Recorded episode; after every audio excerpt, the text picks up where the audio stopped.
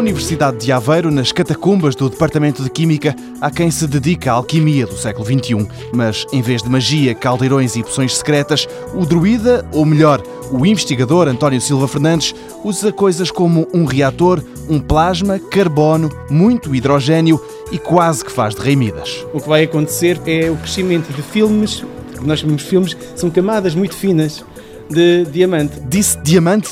Finas como? Bem, nós chamamos de camadas finas, mas elas podem atingir, por exemplo, um milímetro de espessura se esperarmos o tempo suficiente. E então para que serve tudo isto, António Silva Fernandes?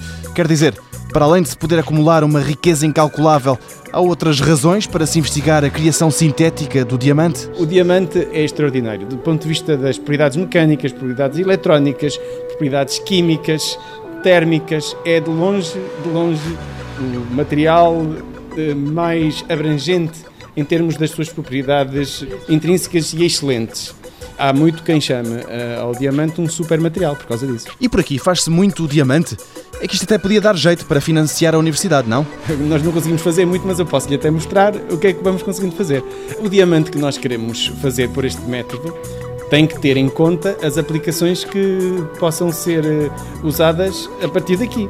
Eh, por exemplo, as pessoas que trabalham com computadores sabem que os CPUs dos computadores têm que ser fortemente refrigerados. Geralmente têm ventoinhas dedicadas. Noutros sistemas e também em CPUs já existem soluções que têm uma pequena camada de diamante que serve para extrair rapidamente o calor, podendo então os dispositivos eletrónicos funcionar a frequências mais altas e, portanto, serem mais rápidos. E afinal é por causa destas aplicações que na Universidade de Aveiro se estudam formas de fazer diamante.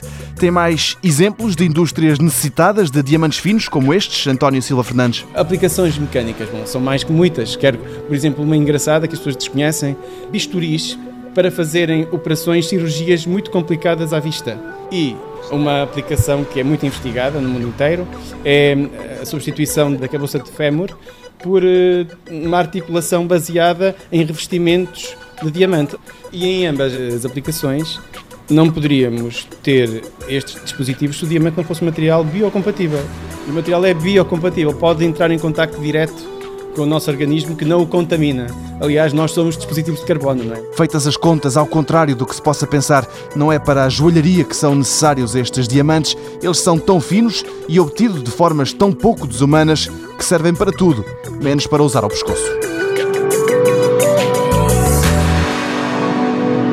Mundo Novo, um programa do Concurso Nacional de Inovação BSTSF.